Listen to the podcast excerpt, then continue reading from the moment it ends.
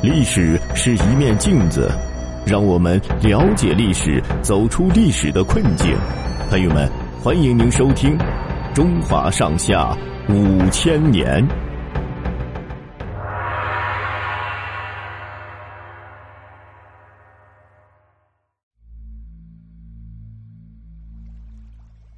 宋襄公，愚不可及。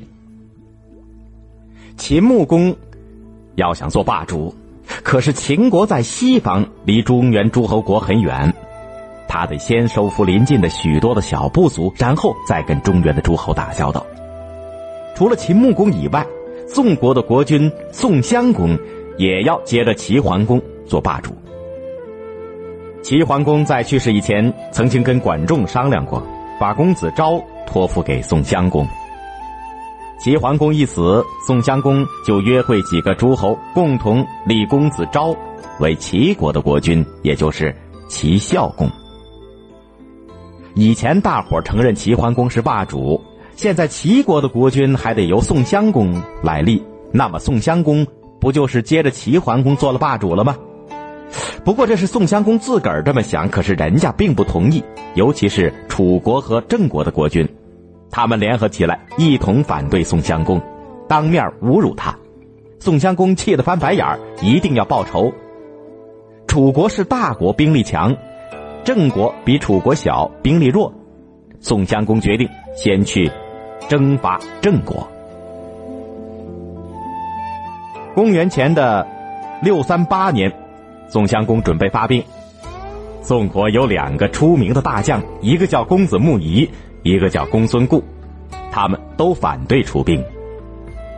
宋襄公生气了，他说：“你们不去，我一个人去。”公子木仪和公孙固不赞成去打郑国，这会儿一看他冒了火，只好顺着他。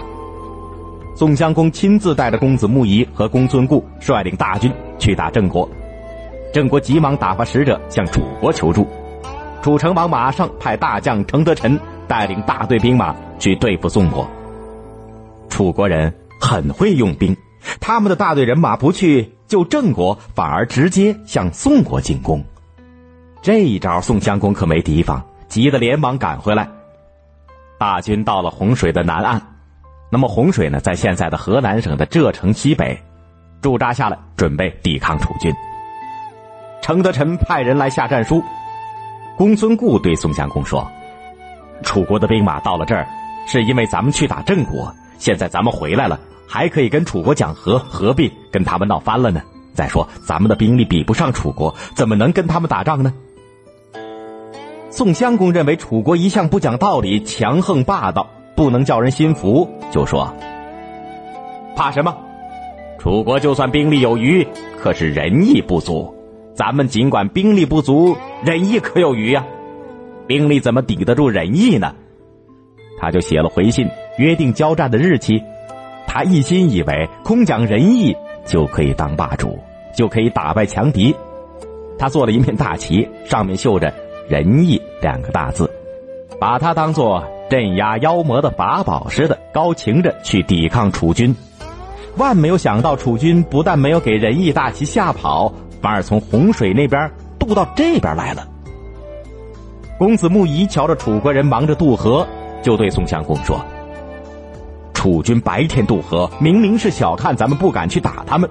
咱们趁着他们渡到一半，迎头打过去，一定能够打个胜仗。”宋襄公说：“哪有这个道理呀？敌人正在过河的时候就过去打，还算得讲仁义的军队吗？”公子木仪一瞧楚军已经上了岸，乱哄哄的正排着队，心里急得什么似的，又对宋襄公说：“趁他们还没有排好队，咱们赶紧打过去，还能打个胜仗。要是再不动手，咱们就要挨打了。”宋襄公眼睛一瞪，骂他说：“啊呸！你这个不讲仁义的家伙，别人家队伍还没有排好，怎么可以打呢？”楚国的兵马排好了队，一声鼓响，就像大水冲塌了堤坝似的涌了过来。宋国的军队哪儿顶得住啊？公子木仪、公孙固，还有一位公子荡，拼命保住了宋襄公。可是宋襄公大腿上早就已经射中了一箭，身上也有好几处受了伤。公子荡不顾死活挡住了楚军，公子木仪保护着宋襄公赶着车逃跑，公子荡死在了乱军之中。公孙固带着败兵残将一边抵抗一边后退，楚军乘胜追击，宋军大败，辎重粮草沿途抛弃，都给楚军拿了去了。宋襄公连夜逃回了睢阳，睢阳呢在现在的河南省商丘。宋国人都怨他不该跟楚国人打仗。更不该那么个打法。公子木仪瞧着愁眉苦脸的宋襄公，问他说：“您说的讲仁义的打仗就是这个样吗？”宋襄公一边理着花白的头发，一边揉着受了伤的大腿说：“依我说，讲仁义的打仗就是以德服人。比如看见已经受了伤的人，可别再去伤害他；看见头发花白的人，可别拿他当俘虏。”公子木仪再也耐不住了，他很直率的说：“这回咱们打了败仗，就是因为主公不知道怎么打仗。要打仗就必须利用一切办法打击敌人、消灭敌人。如果怕打伤敌人，那还不如不打。结果碰到花白头发的就不去抓他，那还不如让他抓去。可是宋襄公仍然相信，这次尽管打了败仗，仁义还在自己这一边。”宋襄公受了很重的伤，不能再起来了。他嘱咐太子说：“楚国是咱们的仇人，千万别跟他们来往。晋国的公子重耳挺有本事，手下人才很多。他现在虽然在外面避难。”要是能够回国的话，将来一定是个霸主。你要好好的跟他打交道，准没错儿。